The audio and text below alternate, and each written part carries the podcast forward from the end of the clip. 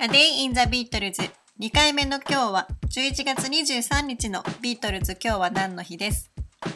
この音声は2018年の11月23日に収録したものをもとに2019年の11月に再録しています。1964年の11月23日、アメリカでシングル I Feel Fine が発売されました。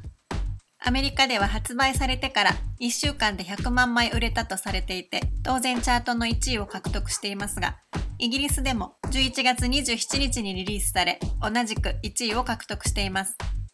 作曲したのはジョンで、スコットランドツアー中に曲が生まれたそうで、EMI スタジオでセッションをしている時にギターのリフが思いつき、何度か演奏しながら曲が完成していったそうです。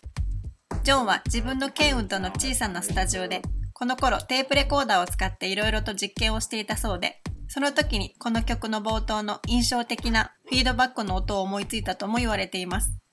ジョンは雑誌プレイボーイのインタビューの中で、20年代の古いブルースの曲以外で、I Feel Fine より前にフィードバックを録音したレコードはないんじゃないかなと語っています。アメリカツアーを終えてイギリスに戻った後、ビートルズはアルバムビートルズ・フォー・セールのレコーディングを行っていました。この頃のビートルズについて、リンゴはアンソロジーの中で、ビートルズが音楽面で飛躍的に進歩していると感じていたと語っています。スタジオ内が本当にエキサイティングになっていて、リハーサル、レコーディング、曲の仕上げ、すべてをスタジオで行っていて、作曲者がまずギターかピアノで曲を弾いて聴かせ、みんなでやりながらいろんなアイデアが生まれると、どんどんと曲が変化していって、その進化している過程をずっと聴いているのはとても素晴らしかったと語っています。ビートルズはスタジオ内で何度でも何度でも演奏し、歌い続けるメンバーがいる限り、4人は永久に演奏を続けられたとも語っています。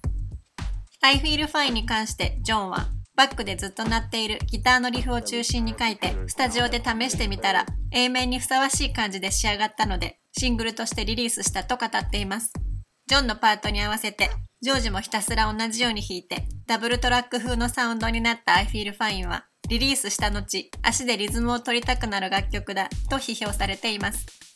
I Feel Fine は1964年の超多忙だったビートルズのエネルギーとパワーと、そして4人の素晴らしいアイデアとチームワークが詰まった楽曲だと思います。A Day in the Beatles 第2回おしまいです。